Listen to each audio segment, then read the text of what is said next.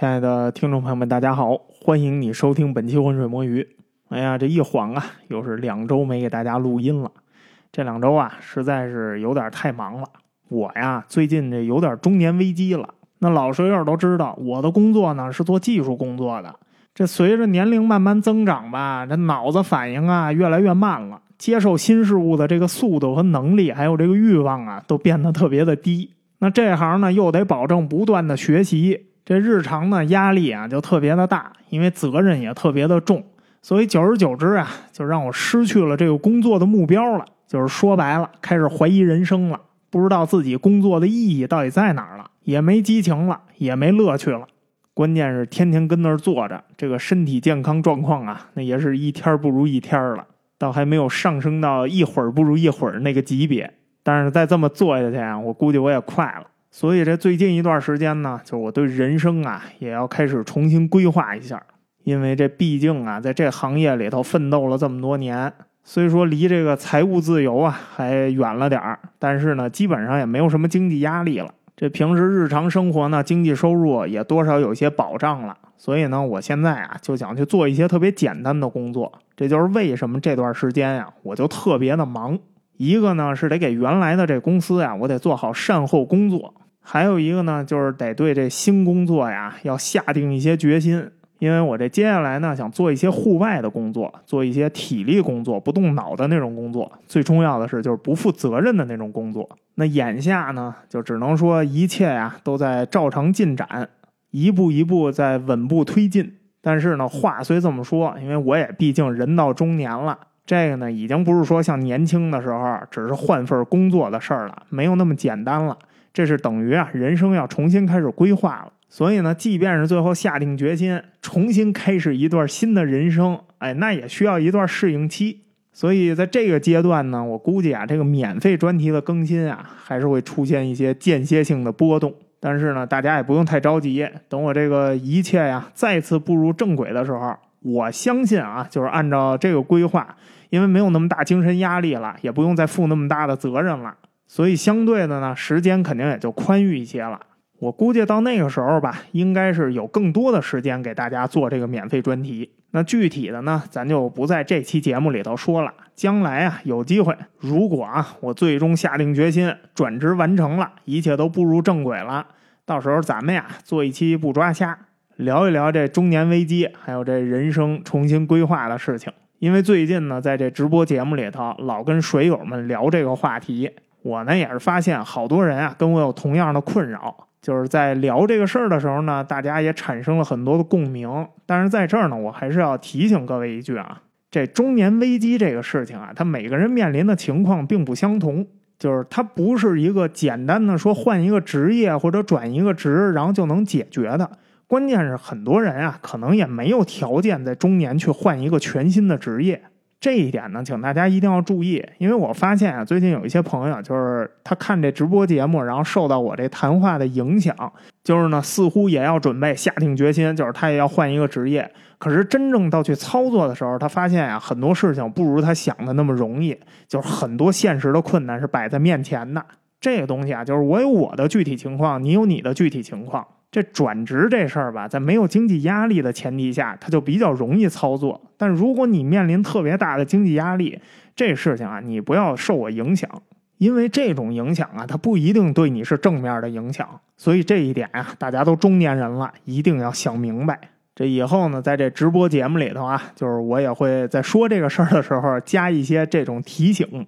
总之吧，就是这个故事的前前后后，哎，等我到时候落了听，哎，最重要的是啊，我确实开始了一段新的人生之后，然后到了那个稳定期，我们再专门做节目，再讲这个事情。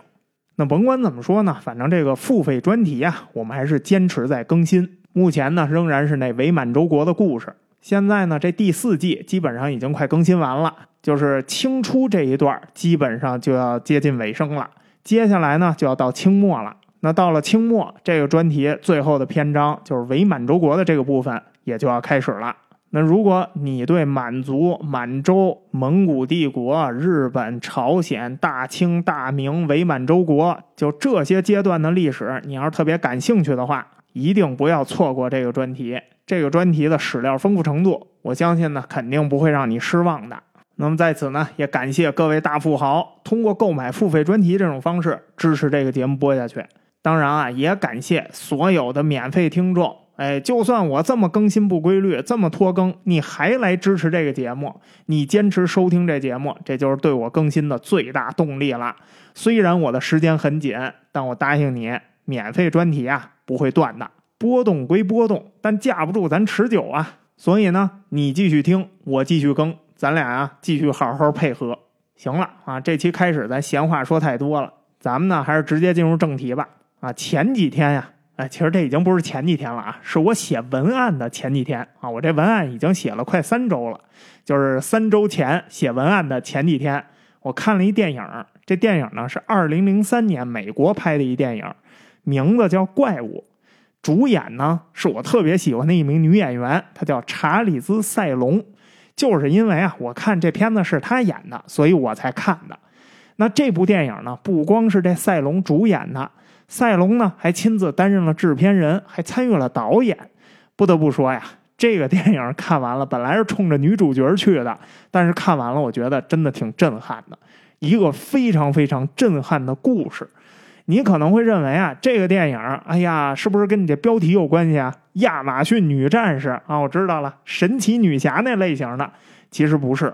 亚马逊女战士啊，只是后来人们用来形容故事里这位女主角的一种比喻。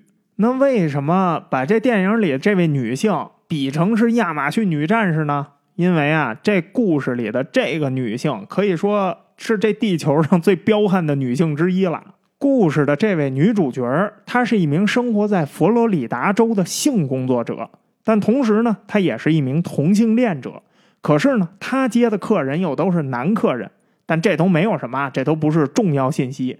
重要的是什么？他凭借一己之力，竟然杀死了多位男性，目的呢，除了为了抢劫钱财之外，他后来解释他自己最根本的动机啊，他说他是自我防卫。那在这个案件的庭审开始了之后呢，大家又发现他说的这自我防卫啊，根本没法自圆其说，这是一个非常扭曲的故事。那赛龙呢，他演的特别的好，他饰演的这位女性啊，在每一个故事的发展阶段，他都把这个扭曲啊，就展现的淋漓尽致。那性格呀，也充满了矛盾。那后来呢，这位女性啊，她为了保护她自己的女朋友。她呢，最后竟然独自承担了所有的罪名，然后呢，被判处死刑，并且啊，在当时那个废除死刑呼声极高的年代，他被执行了死刑，而死刑的执行竟然是他自己主动申请的。赛隆啊，可以说他把这个角色诠释的特别完美，几乎是每一个表情，你都能看到这个人物内心中啊有十好几种的波动，那眼神啊，那都能说话。演的反正挺神的，而且呢，她也因为这部电影夺下了当年奥斯卡最佳女主角，还有金球奖剧情类最佳女主角，以及一大堆最佳女主角奖。可以说，当年啊，能拿那最佳女主角奖的，她全都给拿了。我个人认为啊，凭借这部电影里的表演，就这一大堆最佳女主角啊，实至名归。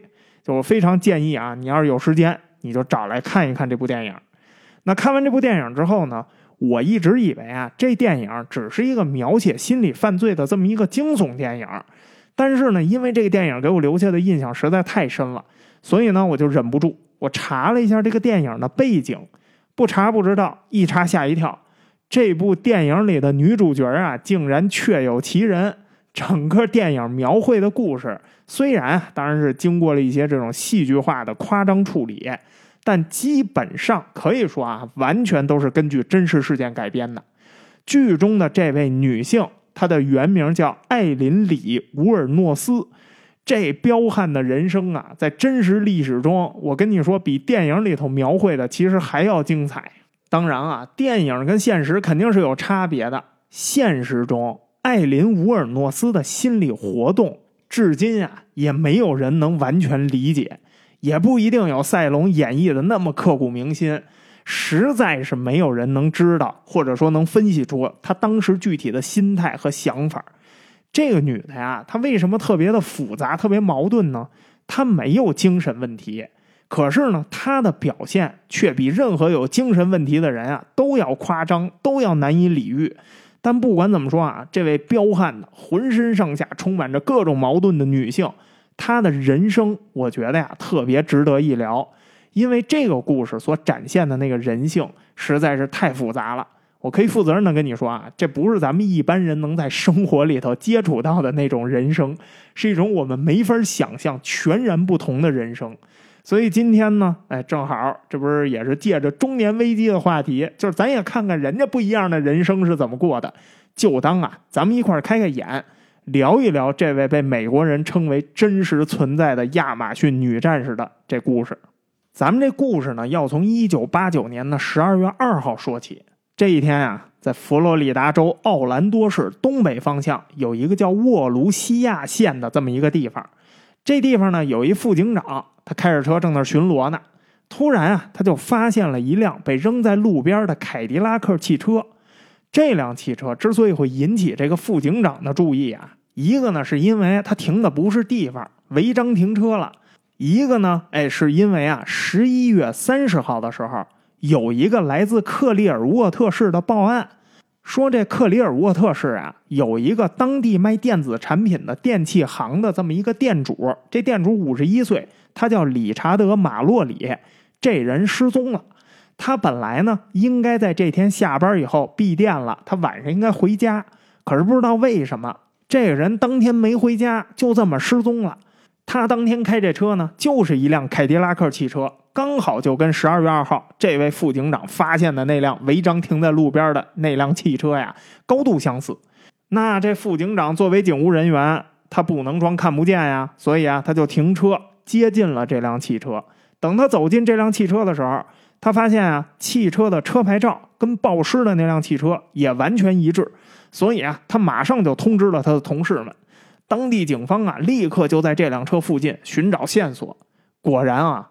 十一天之后的十二月十三号，在距离这辆车几公里外的一片树林里头，他们发现了已经开始腐烂的这个马洛里的尸体。马洛里当时呢，全身赤裸，身中数枪。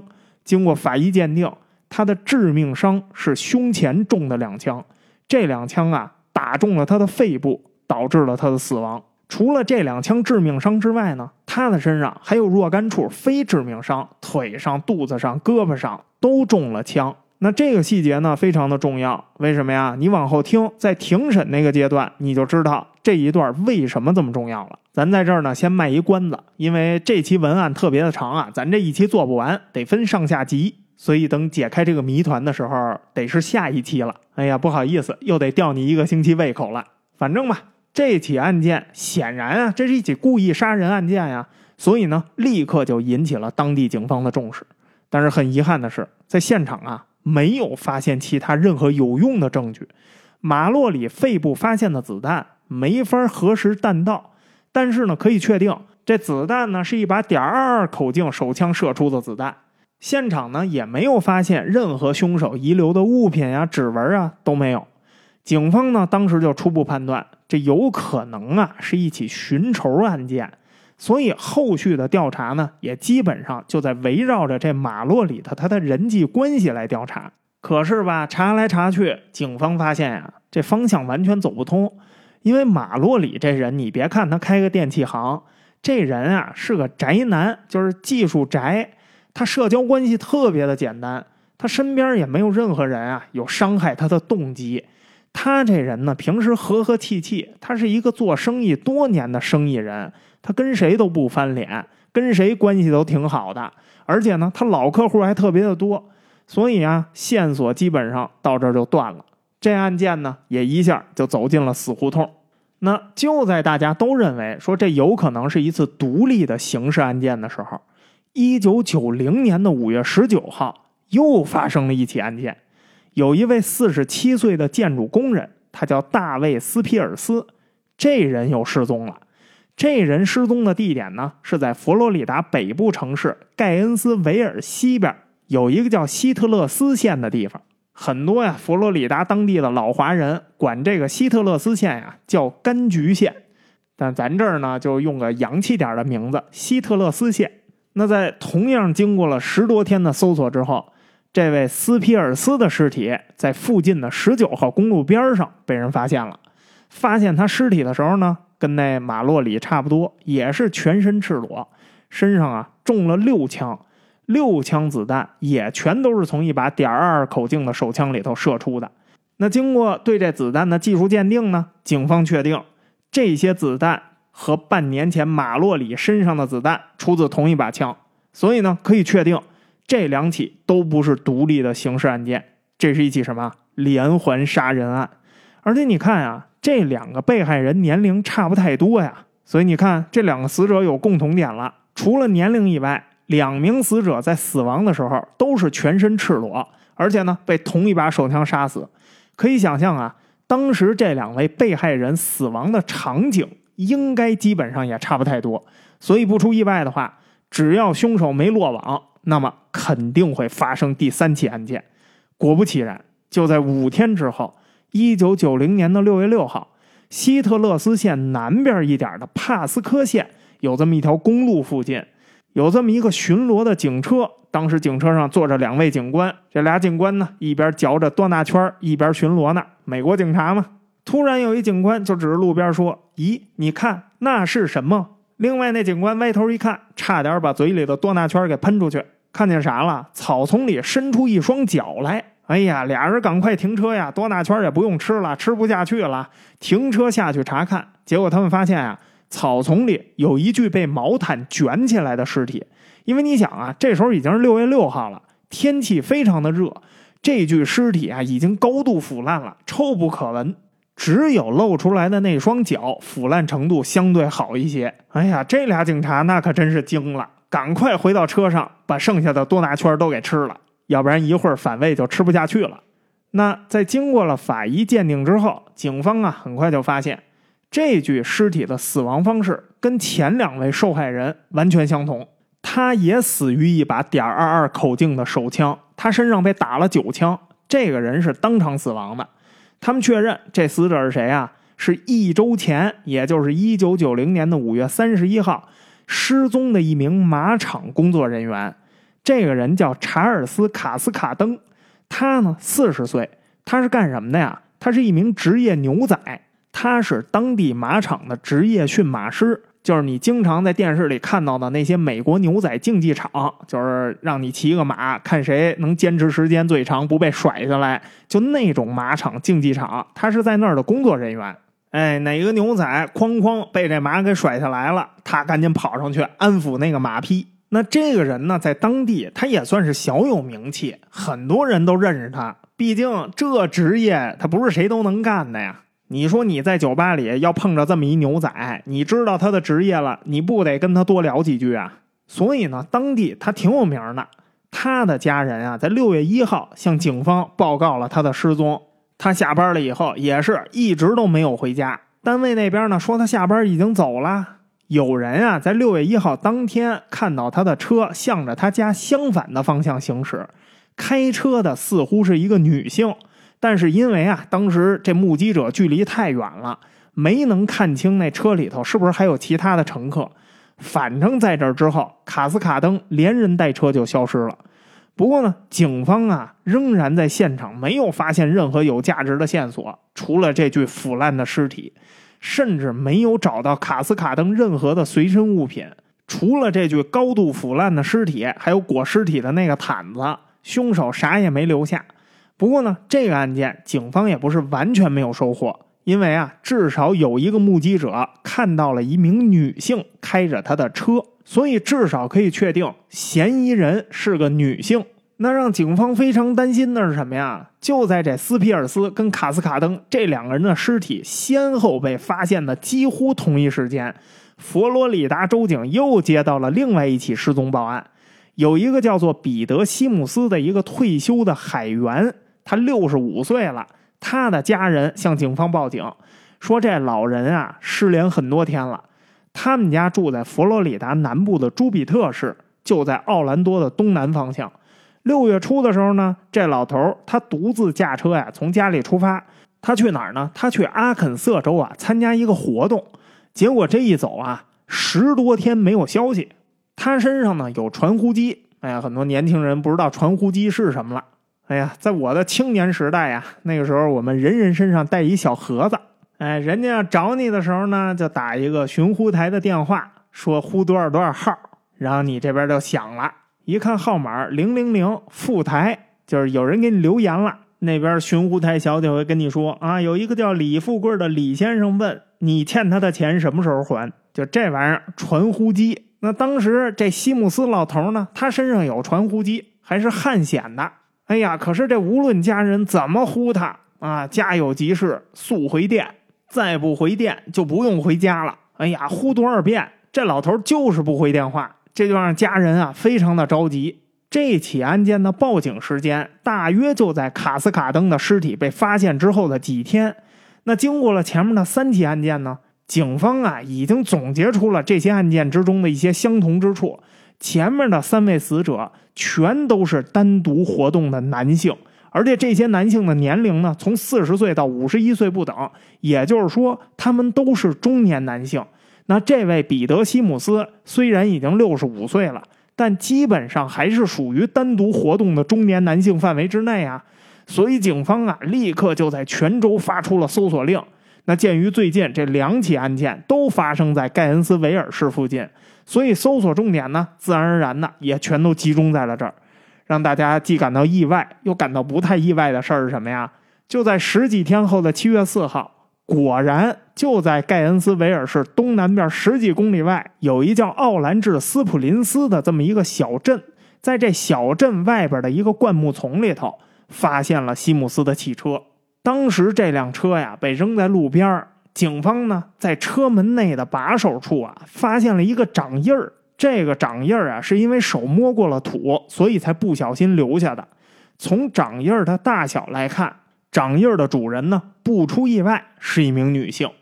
警方呢，从这个掌印儿上提取到了一部分指纹。那在周边的这走访调查中呢，警方还发现有目击者呀，看到过有两名女性从这辆车里头走了下来，然后呢，还在这车的附近啊徘徊了一会儿。之后，这俩人就朝着盖恩斯维尔市的方向步行离开了。因为当时啊，天色很暗，没有人看见这两位女性的样貌，也没有人听见枪声。奇怪的是啊，这起案件跟之前的三起有一个不同的地方，就是没有人发现西姆斯的尸体。实际上，一直到今天，他的尸体也下落不明，不知道给扔哪儿了。那到这儿呢，已经有三个线索指向女性嫌疑人了，所以警方啊，目前已经基本上能够确定，这是一起毫无疑问的连环杀人案，作案凶手大概率就是一名女性，或者是一个女性团伙。女性团伙的可能性非常的大，因为从身体条件上来说，这几位受害者都是人高马大的男性，这单独女性要是面对这样体型的男性，这有点吃亏呀。所以，两名女性协同作案的可能性比较高，至少当时的警方偏向于认为这应该是两位女性或者至少两位女性组成的这么一个犯罪团伙。只不过呢，这个犯罪团伙他们的目的仍然不是很明确。你说你要抢人家钱，你把人杀了是为什么呀？抢劫你犯不上做到这个地步吧？那到目前为止，嫌疑人的性别、作案方法、团伙人数和作案区域。基本上能够划定一个大致的范围了，所以呢，警方接下来就开始着重在盖恩斯维尔市附近啊收集信息。佛罗里达州警呢还联合联邦调查局成立了这么一个专案组，州警内部的刑事侦查部门啊动用了所有在该地区的县民，他们出去收集情报。那你想啊，如果是两位女性嫌疑人，其实他们的目标是非常明显的。那鉴于所有发现的尸体，呃，包括没有发现尸体的尸体，那都是全身赤裸，也没有找到任何财物，唯一找到的财物就是一毛毯。这说明什么呀？这两位女性很有可能她拿走了这些财物。那他们要是拿走了这些财物，他们就得有销赃的地方啊。这些销赃渠道啊，无外乎黑市和当铺。那在黑市中活跃的一些人呢？实际上啊，常年都在本地警方的监控之下，所以如果说这些赃物出现在黑市，反而啊会让这个案件变得更加容易一些。但可惜呢，在所有的地下黑市里头，警方啊都没发现这些赃物，反而是很快就收到了一些线报，说在盖恩斯维尔市的一家当铺，哎，突然出现了一些新的商品。警方啊，马上就过去走访核实。结果呢，他们真的就在这个当铺里头找到了一些东西。这当铺老板说呢，有人啊在六月中旬的时候过来啊当了一些好玩意儿，包括一把手枪，还有一些零星的物品。这些零星的物品里头都有什么呀？钥匙扣、手表、真皮钱包等等等等。警方啊，马上就对这家当铺里头的物品进行调查。他们很快就确认了，手枪是合法的手枪。登记在四十岁的牛仔卡斯卡登的名下，钱包呢跟西姆斯使用的钱包高度相似，手表和斯皮尔斯佩戴的手表同款，天底下不可能有这么巧合的事儿。当铺老板呢也回忆说，过来典当的人啊，确实是一名女性。这名女性呢，哎呀，说句不太尊重的话，一看就知道是性工作者。那至于怎么看出来的？那也不用说了，当铺老板嘛，天天跟三教九流的打交道，他肯定他有经验啊。最关键的是，警方啊，终于在这次调查里头取得了直接来自于凶手的线索，就是他们在当铺的一张收据上提取了一半指纹。这个指纹呢，虽然不太完整，但是他跟留在西姆斯车里头的指纹有部分完全相符。虽然啊，仍然不能得出百分之百的结论。但是这至少可以大部分确定，这个指纹就是来自于凶手的指纹。只不过呢，这个凶手是不是跟之前几起案件是同一个凶手，那还不能确定。但基本上应该不会有太大问题了。可是说来说去，这指纹的主人是谁啊？这两位女性的体貌特征又如何呀？她们具体在哪儿活动？为什么要针对这些单独驾车的中年男性下手？只是因为我们中年男性啊，都经历中年危机吗？那也犯不着都弄死呀！给个机会重新开始不行吗？不行啊！显然凶手不给机会啊！这凶手下手这么狠，他是纯粹为了抢劫，还是说他还有什么其他目的啊？这些问题啊都没法回答。你要说抢劫，你真犯不着把人都打死呀。那虽然这个案件推进到这个阶段，确实啊有一些稍微有点用处的线索了。但是对于侦破整个案件，基本上还是没有什么太大的帮助。而且很显然，这凶手啊根本就没有停下来的打算。这个呢，倒是也给了警方啊能够继续追踪破案的这么一个机会。警方啊在发现西姆斯的汽车之后不到一个月，一九九零年的七月三十一号，盖恩斯维尔市南边二十公里有一个叫奥卡拉镇。他们又上报了另外一起失踪案，失踪的人啊是一名五十岁的肉制品公司员工，他叫特洛伊·博雷斯。这博雷斯呢也是下班之后没回家，连人带车全失踪了。因为这个地区啊，在这一年内已经发生了多起类似的案件，所以整个这个地区的居民啊，对于这种中年男性独自驾车失踪啊，就变得非常敏感警惕。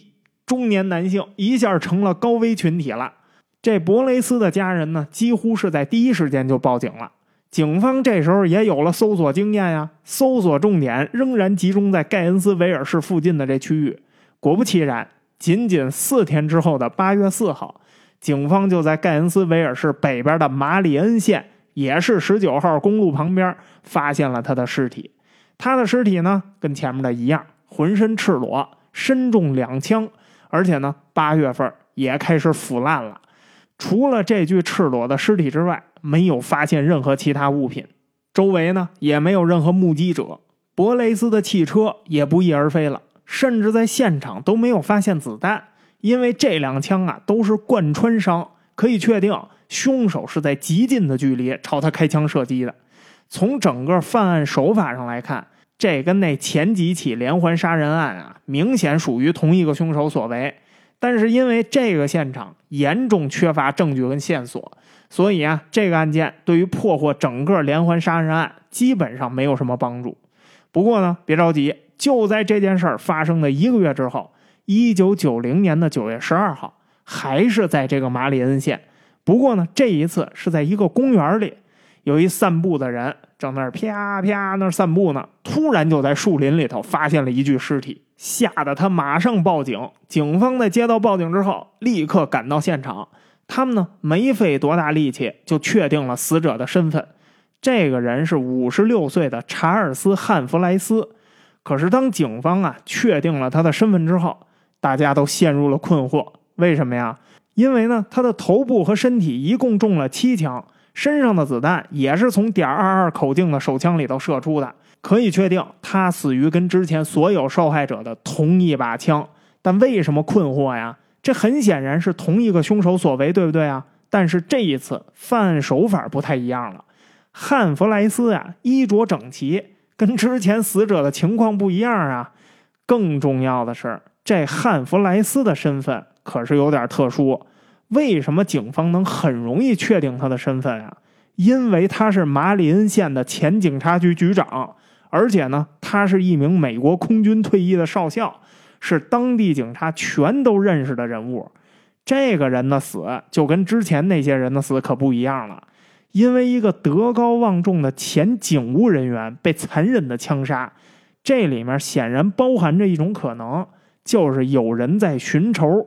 可是吧，在此之前，所有死在这个枪手下的男性之间呢，他们好像又没有什么关联，他们的身份呢也都没有什么特殊之处，就都是普通人。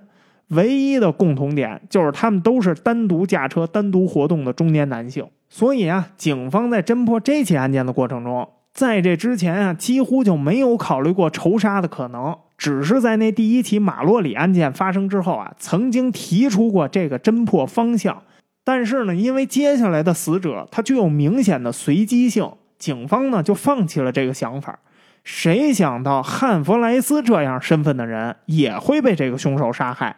所以啊，这就让警方不得不再次转过头来思考，是不是有这么一个连环杀手，他在针对一些特定的人物下手呢？那如果是的话，除了这汉弗莱斯的身份可以确定之外，这其他人他们又有什么特殊之处呢？又有什么共同之处呢？难道说这些人他们有什么隐藏的身份吗？那接下来发生的事儿又让警方啊进一步困惑了。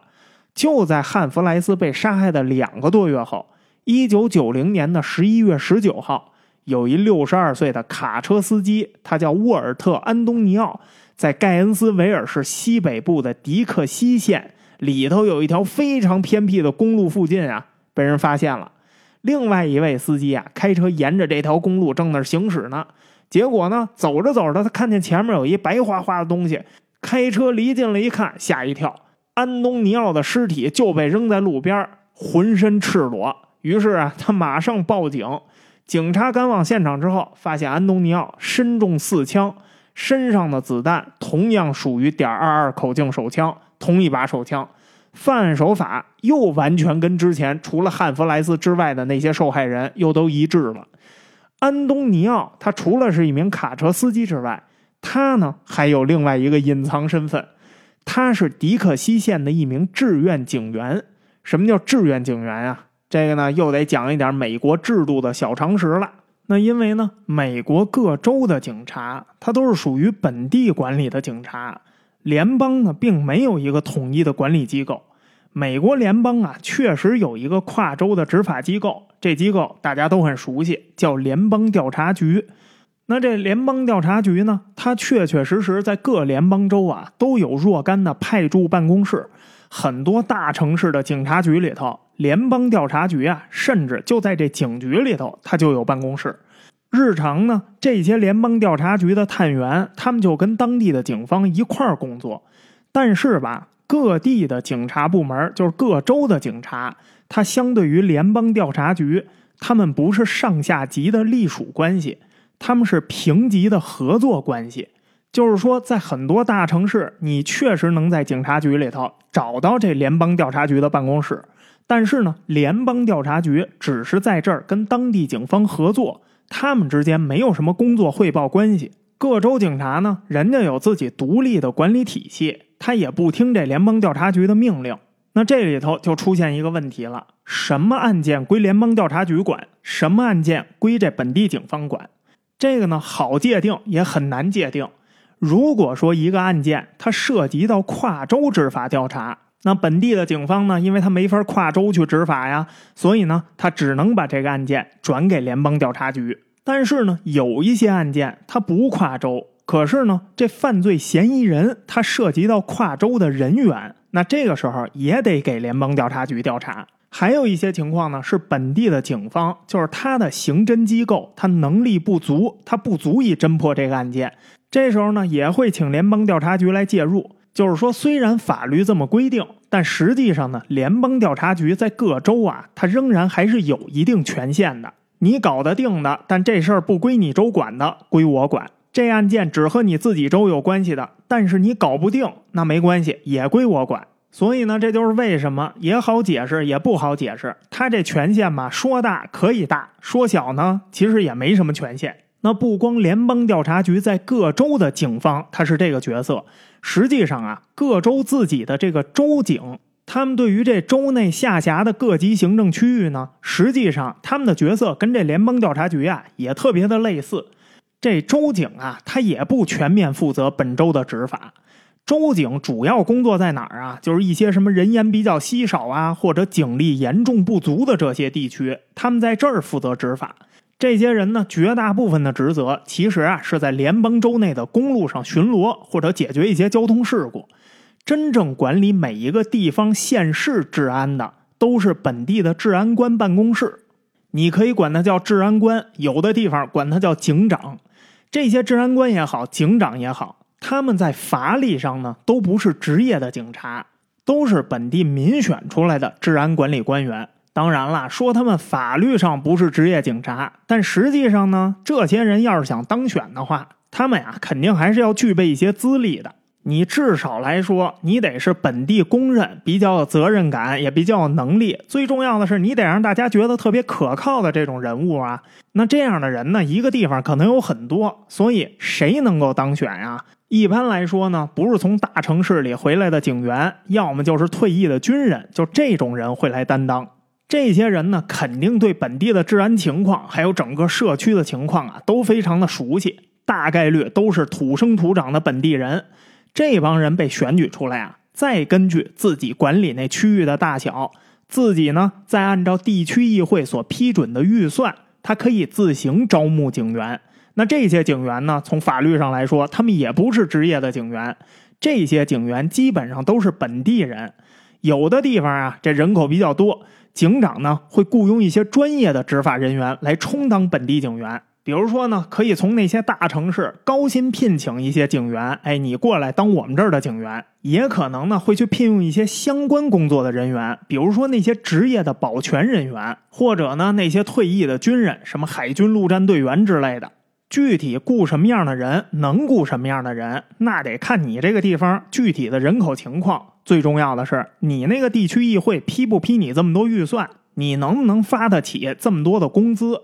所以呢，在很多的小地方，他人口比较少啊，警长啊，或者说这治安官，他有可能就是一光杆司令。你比如说，我们这村儿统共就住了那么几百号人，你说这几百号人，我雇好几个警察，这我们也付不起呀。所以呢，选出一个警长，最多可能允许这警长啊，你就雇一个人得了。反正你说你天天能处理啥呀？狗掉水里你给捞上来，猫在树上下不来，你搭个梯子把它救下来。呃，很多时候这是消防员的工作，就是啊，日常本地居民有个什么紧急情况，他能找着人就行了。但是呢，你仍然得有一个预案，什么预案啊？就是一旦发生大规模的紧急事件，可能你这几百人的村儿啊，也需要大量的警员到场。那这个时候怎么办呀？这就需要预备警员或者叫做志愿警员了。这些人啊，平时就是住在社区里的普通人，但是呢，他们就跟那预备役军人一样，定期呀要接受一些训练。最基础的，每个月你得打够一定子弹数的靶，并且呢，你得合法持有枪证和武器。而且这种人呢，大家都得认识，精神得稳定啊！你别突然你抽风，你拿着枪上街了。就是一些在当地呀比较有声望的可靠人士，就是生活比较安定、名声也比较好的这些老实人，他们在紧急的时候突然需要大量警员的时候，他们可以充当警员。这安东尼奥就是这么一个老实人，虽然他的职业是一名卡车司机。但是他可以合法持有武器，他是当地的志愿警员。那志愿警员这个身份，他仍然非常敏感。他现在被杀了呀，所以这么一看，连续两个死者现在全都有警方背景，这就很难啊，不让人怀疑这凶手是不是真的在寻仇报复警方人员呢？那因为已经发生了七起类似的事件，但是警方啊，到现在只能说有一点点头绪，但是大方向来说呢，基本上毫无头绪。最后死的这俩还是当地的警方同仁，哎呀，这就让当地的警察呀非常的困惑，非常的不解。但是呢，他们再也没法轻视这个案件的严重性了。你要是再轻视，闹不好下一个倒霉的就是你自己了。于是呢，佛罗里达州警方的刑事调查部门啊，放下手里所有的案件，开始集中精力侦破这个案件。这个案件呢，因为他们能力有限呀，所以啊，他们也请求了联邦调查局的帮助。联邦调查局对这个案件也非常的重视，因为很多在当地联邦调查局工作的这些探员啊，他们都是本地人，他们只是为联邦工作，但是呢，他们仍然算是本地警员呀。这连续两个警员被杀了，那自己也得重视起来呀。于是呢，很难得的，联邦跟地方啊，大家突然一下都齐心协力了。咱说啥也得把这个案子破了。你别说，这一认真起来吧，哎，很快就破了。所以啊，这就不得不让人想啊，你说之前你咋就不认真呢？是不是事不关己，高高挂起呀？啊，这一有自己同事遇难了，马上上上下下就都开始重视了。反正吧，甭管怎么说，至少大家是动起来了。一个大型的专案组在十一月底成立了。因为这里头很多案件都是发生在马里恩县的，所以啊，就由马里恩县的警方来牵头。马里恩县刚好有一个刑侦专家，他叫史蒂夫·比内加尔。这比内加尔警官呢，他刑侦调查经验特别的丰富。为啥呀？因为他曾经在联邦调查局工作了好多年，他专门就是负责这种重案的。他呢，又是马里恩县本地人，所以他特别熟悉这盖恩斯维尔市附近区域的犯罪情况。他认为啊，之前所有的证据都显示，嫌疑人高度疑似是两位女性，对吧？那现在又有联邦调查局参与了，所以啊，接下来的工作很简单，向所有的联邦州发出通告。要求全美国的人都注意两名女性结伴而行的这个情况，尤其是什么酒店呀、汽车旅馆呀、当铺啊、汽车餐厅啊，就这些营业场所，只要发现两名女性结伴而行，那就应该立刻联系当地警方，再由当地警方马上赶到现场去排除是不是有嫌疑。说白了，就是开始了一场在全美国范围内的汤兔子。宁可给这结伴而行的两位女性找点麻烦，也绝对不能放过任何一条线索。因为除了这么调查吧，也没有什么其他好的方法能把这个案件继续往下查了。同时呢，他还向全美国发了一个通知，要求路上的司机，尤其是单身中年男性，不要轻易的让陌生人搭便车，尤其是结伴而行的女性，不要一看对方是女性，你马上就来劲了。你要让他们上了，闹不好啊，一会儿你就没劲了。那美国多家主流媒体呢，都协助参与了这个案件的调查。这些媒体啊，帮助比内加尔警官把这个通知在全美国的媒体上都刊登了出来，让这些案件呀变得全美皆知。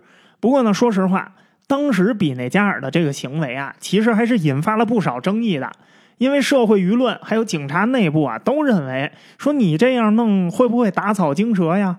再说了，你这波及面有点实在太大了，你这样会影响到很多正常人的生活呀。毕竟结伴而行的两名女性，好家伙，这每天在路上得有多少啊？你要是每一对你都调查的话，你这得给多少人找麻烦啊？这会引起民怨的。可是吧，就算是反对者，也拿不出任何其他可以代替的方案，所以啊，只能按照他这个方法去继续进行。可谁想到啊，就是这么一个简单的方法，哎，其实啊，就是他们认真了起来。结果只用了十多天，就取得了突破性的线索。十二月中旬的时候，马里恩县警方呢收到了一条重要的线报：这盖恩斯维尔市西南部六十公里的地方有这么一个小镇，这小镇的名字呀叫霍莫萨萨斯普林斯。这小镇上有一个工程车辆的租车行。这租车行的老板联系警方说，大概在一年前的时候啊，有两名女子跑到他这个租车行租了一台拖挂房车。就是路上跑的车后边拖着的一节那个房车。这老板呢，向警方提交了租车女子的登记姓名。这两名女子啊，一个叫泰瑞亚·摩尔，另外一个呢没有写姓，就写了一个名儿。这女的叫李。那因为呢，这条线索的地点距离所有案发地都可以说很接近，也完全符合警方对凶手的这个画像，所以啊，这线索立刻就成为了警方的重点调查方向。于是呢，警方迅速把这辆拖挂房车的信息给公布了出来，要求所有的营业地点都要注意啊，是不是曾经见过这辆拖车？当这个消息被公布了之后。警方很快就收到了一名来自坦帕的妇女的电话，这女的就说呀：“我见过，我在奥卡拉镇上啊，我经营一家汽车旅馆。几个月前呢，这辆拖挂房车曾经到访过我这汽车旅馆，确实有两个女性办理了入住。这两名女性登记的名字，一个就是泰瑞亚·摩尔，还有一个叫里布拉霍维克。你看，跟拖车行那个信息对上了吧？”这俩人开了一间房间，住了几天之后呢，就离开了。警方啊，在收到这条线索之后的第二天，又接到了一个匿名电话。这个匿名电话呢，至今也不知道是谁打的。不过呢，这不重要，因为重要的是他提供的信息。反正警方呢，向来也允许提供消息的人匿名，所以这个人的身份呀，不需要过多关注。总之，这位匿名者说呀，他认识这俩人儿，这两个人啊，是一对同性恋。领头的那个就叫里布拉霍维克，他呀是一名在卡车休息站接客的妓女，就是专门接大货车司机客的性工作者。这两个人呢，在霍莫萨萨斯普林斯确实搞了一辆拖挂房车，之后就消失了。那现在啊，有了姓名，有了一个具体的背景，这一切就都好说了。警方马上向佛罗里达州所有的住宿业者发出了协查通报。他们很快啊，就找到了这一对情侣的进一步线索。摩尔跟这布拉霍维克这对情侣啊，在一九九零年的九月底到十二月中的时候，一直啊住在奥克斯港的一家汽车旅馆里头。这家汽车旅馆的名字叫锦绣汽车旅馆。警方在查这个汽车旅馆登记姓名的时候，发现这登记的姓名啊是泰瑞亚·摩尔和卡米·格林这一对呢。先是住在汽车旅馆里头。后来呢，又在这锦绣汽车旅馆的后面找了一间长租的公寓，俩人又在这长租公寓里头住了很长一段时间，一直住到了十二月初，这俩人离开了这个地方。不过呢，过了没几天，那个叫卡米格林的女人她自己回来了，再次住进了锦绣汽车旅馆，一直住到十二月十号才再次离开。那很显然啊，如果不出意外的话，这卡米格林跟那里布拉霍维克。他们俩应该是同一个人，这个人应该是用了两个不同的化名，因为泰瑞亚·摩尔一直都在用同一个名字，除非他中间换了女朋友，否则的话，卡米格林跟里布拉霍维克肯定就是同一个人。那好，这个人是谁呢？这事儿呢，要让佛罗里达警方查呀，还比较难查。为什么呀？因为在佛罗里达州，这两个名字的信息很少。不过幸好啊，现在不是有联邦调查局吗？联邦调查局马上就在全联邦范围内调查了这两个人的所有犯罪信息，结果他们发现啊，泰瑞亚·摩尔这个人呢很干净，他没有什么前科，他只在1983年的时候有过一次盗窃指控，但是因为当时啊他年纪比较小，又是初犯，所以呢事主啊最后撤销了对他的指控，这就让他躲过了刑事责任。不过呢。布拉霍维克这个名字有过一次闯入民宅被逮捕的记录，格林呢没有任何犯罪记录。在调取这布拉霍维克跟格林的驾照存档之后啊，联邦调查局的探员们发现这两个名字下面的驾照，他那个存档的照片根本就不是同一个人。那至于这俩照片是不是泰瑞亚摩尔的那女朋友，那也自然啊不得而知了。不过呢。虽然格林这名字下面没有任何犯罪记录，但是警方却发现了一个非常有趣的事儿。警方在针对盖恩斯维尔市另外一家当铺进行调查的时候，在当铺的账本里头找到了这个名字，有一张签名是格林的收据。于是呢，警方啊立刻要求当铺老板指出格林当时典当的都是什么物品。结果他们惊讶的发现了一些工具。这些工具全都是上好的建筑工具，这些建筑工具啊，随便一件都价值不菲。那经过辨认呢，警方很快就确定了这些工具全都属于大卫·斯皮尔斯，因为他是一名建筑工人呀，他拥有自己的建筑公司，这家公司就是以他自己的名字命名的。那这些被找到的工具上还印着他公司的名字呢，所以这些工具毫无疑问的能证明他们的主人就是斯皮尔斯。除了这些东西之外，他们还在这家当铺里头发现了一台照相机。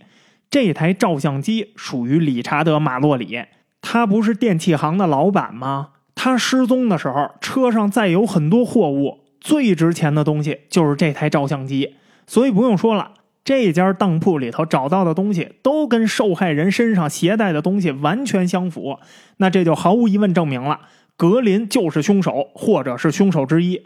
更加关键的证据是，这一张票据上也留有一个指纹。这个指纹相比之前找到的两个指纹就完整多了。这个指纹它不光跟另外一家当铺里发现的那半拉指纹啊完全吻合，也和留在西姆斯车里的那半拉指纹完全相符。所以接下来的任务呢，就是找到这个格林，或者说是那个布拉霍维克。接下来的工作呀，就没那么复杂了。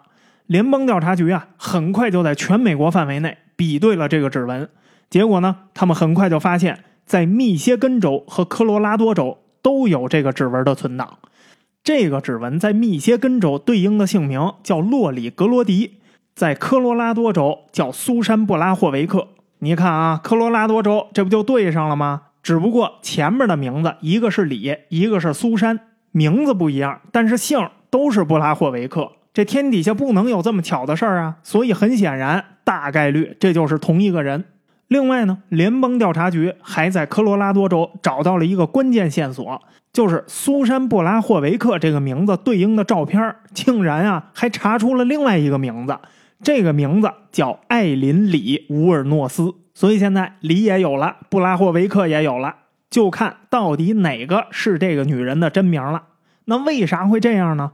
这就要说到啊。一九七四年五月二十七号的另外一起案件，当时啊，有一十八岁的女孩在科罗拉多州的杰斐逊县被公路巡警给拦下来了，因为发现什么呀？她驾驶的这车辆蛇形驾驶，这说明什么呀？她不是嗑了药，就是喝了酒了呀。那警方把他拦下来了之后，就对他进行醉酒或者药物测试，看他这个快速反应，看他瞳孔，看他是不是能走直线。结果这十八岁的女孩没能通过。于是呢，他被警察拘捕。但是在拘捕的时候啊，他态度比较好。哎呀，还跟警察撒娇，说：“你看，人家是第一次。哎呀，警察叔叔，你就放过我吧。啊，你们要干什么，我都肯定配合。”那在他出示的驾照上，他的姓名叫苏珊·布拉霍维克。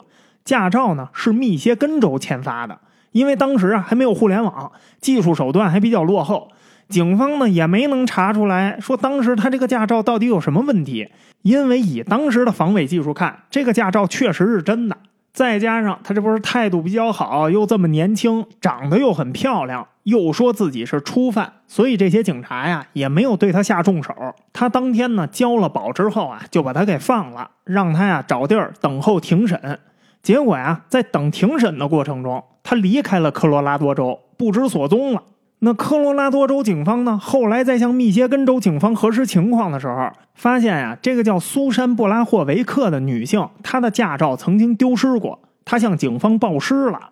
那在调取了布拉霍维克本人的照片之后呢，科罗拉多州的警方当时发现啊，他们抓到的这十八岁的女性啊，跟这布拉霍维克长得竟然非常的相似。这逮捕的时候不得举一牌子拍一照片吗？就这照片跟那个密歇根州啊模糊的照片存档，哎，这么一对比，发现就这俩照片的面部特征吧，它还真的很相似。但是呢，绝对又说不上是同一个人。再加上这两个人都是年轻人啊，用老傅的话说啊，你们年轻人长得都是一个德行。你想啊，年轻女孩发型发色又都差不多，所以乍一看呀，也就都差不多。但鉴于他肯定不是一个人，所以啊，毫无疑问，这名女性她冒名顶替了这个布拉霍维克，她的驾照就是被这女的捡走的。那通过这个照片比对呢，密歇根州的警方确认，科罗拉多州警方抓到的那个人啊，他真名叫艾琳·乌尔诺斯。这些姓名跟现在佛罗里达警方手里的记录综合在一块儿，那结论非常的明显。既然指纹是同一个人的，但是姓名在各个州使用的都不一样。可是呢，各州的材料都能产生交集，所以啊，这已经完全可以确定，这几个姓名都是同一个人的化名。这个人就是泰瑞亚·摩尔的女朋友，也就是跟泰瑞亚·摩尔一块作案的凶手之一。那乌尔诺斯他用了这么多的姓名。这些姓名到底都是什么人呢？洛里格罗迪亚是一个完全不存在的人。这张驾照上的照片就是乌尔诺斯本人。这是他呀，大约十几岁的时候，他自己伪造的驾照。布拉霍维克呢，是一个住在密歇根州的普通女性。格林呢，是一个住在佛罗里达州的另外一名普通女性。这俩人都不难找，他们都是普通人。这两个人都丢过驾照。布拉霍维克呢，曾经在二十多年前，他还很年轻的时候，他丢过驾照，所以不用说了。这么多年过去，就算警察想要比对照片的人是不是眼前这个人，这是一件很困难的事情。这两个女性都有正常的家庭，她们呢也都具备在所有这些案件发生的时候的不在场证明，所以这两个人很快就被排除了嫌疑。他们两个人都是因为丢失了驾照，被另外一个人冒名顶替了。艾琳·乌尔诺斯这个名字，其实啊就是这个凶手的本名。再加上一个重要的线索：苏珊·布拉霍维克的娘家姓是什么呀？乌尔诺斯。太巧了，是不是？布拉霍维克有一个侄女，她就叫做艾琳·乌尔诺斯。这俩人呢，虽然差着辈分，但是两个人的年纪没有差太多。也就是说，布拉霍维克是这乌尔诺斯的小姑。布拉霍维克确实丢过驾照。但是他确实不知道他的驾照在他这侄女手里头。他为什么不知道？因为他跟这侄女他们家呀没有任何往来，关系不好，也不沾他们。他也不知道，就自己这驾照到底是怎么到这乌尔诺斯手里的。不过呢，这就可以解释一件事儿。为什么这两个照片长得那么相似？那是，侄女跟小姑那长得肯定相似啊。所以这就是为什么当时科罗拉多警方在截停他的时候，竟然啊没看出他这驾照有什么问题。那现在知道了凶手的真名了，接下来就调查这名字吧。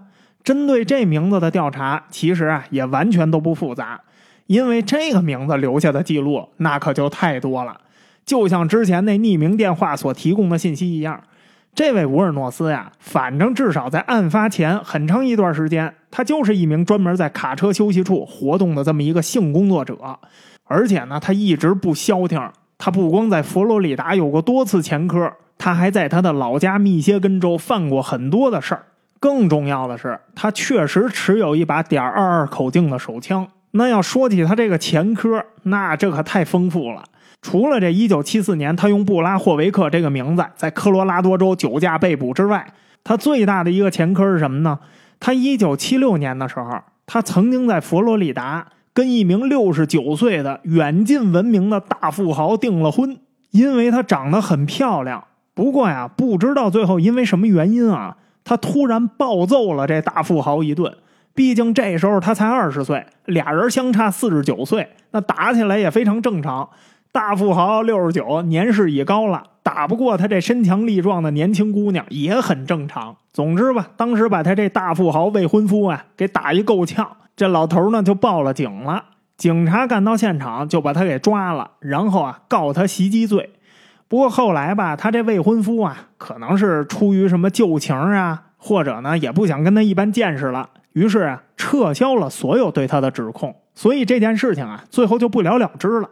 那当年这事儿呢，整的还挺热闹的，很多地方媒体啊都报道了这个案件。这事儿呢，也成了街头巷尾、人民群众喜闻乐见的这么一个八卦新闻之一。这案子发生了之后，他在一九七六年的夏天，他就返回了他的密歇根州老家。可是很快啊，他在七月十四号又被捕了。这回又是为什么呀？他在当地的一酒吧喝酒的时候，殴打酒保，把那酒保摁地上抡。把酒吧里头其他的客人给吓着了，所以人家打电话报警了。警察到了以后，又因为伤害罪把他给抓了。不过呢，因为这个酒吧里头啊都是熟人，那酒保啊跟他原来也认识，大家呢也是照顾到，哎呀，他发生了这些事情啊，可能是心情不好，把人大富豪打了一顿，哎，可能酒吧里头啊有人嘴欠，调侃了他一句，导致他非常的生气，所以啊，最后也没有人跟他一般见识，他也没把那酒保怎么着，所以这个事情在一天之后就不了了之了，酒保撤销了对他所有的指控，于是啊，他再次被释放。可是吧，八月他又犯事儿了。他又因为醉酒驾车再次被捕，不过当时呢，他支付了罚款。这笔罚款是从哪儿来的呀？他哥哥的人寿保险支付的赔偿金。他哥呀，生前买了一人寿保险。一九七六年七月十七号，他哥哥因为食道癌去世了。去世的时间呢，就在他殴打酒保的第三天。所以，为什么酒保撤销了指控啊？可能也是知道，就是他哥得了食道癌了。这姑娘啊，现在就是不顺，喝凉水都塞牙，就不跟他一般见识了。那他哥死了之后呢？保险公司啊赔了他一万美金。他哥临终之前啊，把他指定为了唯一受益人，因为这俩孩子呀，命运也是比较坎坷，从小啊就相依为命，兄妹俩的感情非常的好，所以哥哥走前，哎，给他留了这么一笔钱。他呢，就用这笔钱交了罚款，然后啊，他在接下来的两个月内，他就把这一万美元花了个一干二净。这可是一九七六年的一万美元，这可不是现在的一万美元。你哥当年俩月造一万美元，这也不是一件容易的事儿啊。他用这一万美元，除了交了罚金，他还干嘛了？他买了一辆很贵的车，但是啊，这辆车过了没多长时间，就被他给撞报废了。等于这一万块钱啊，打了水漂了。本来他哥的遗愿呢，是希望他能拿这笔赔偿金啊，好好生活。可谁想到他俩月就给挥霍干净了。那没了钱了，他在这老家呀，也基本上就走投无路了。没有亲戚朋友能帮他，家庭出身比较差，所以他一合计，怎么办呀？回佛罗里达吧。于是就这么着，他就回了佛罗里达。但是回到了佛罗里达之后，他也没消停，他接着又犯了一系列的案件，一直到犯下这七起谋杀案。那他是怎么一步一步的就走到这谋杀案这儿了呢？哎呀，不好意思，你知道我想说什么？本期节目时间到了，因为这个文案做的太长了，所以啊，咱们只能分成上下两期来做了，只能啊下期再继续给你讲了。哎，不过呢，别失望，这样啊，至少可以确保下周啊肯定不会断更。所以呢，咱们下周再继续。那感谢你的收听，希望你啊，不管在哪个平台收听我们本期节目，都能多留言、多点赞、多转发，在数据上支持这个节目。那感谢你的支持，咱们呀，下期再见。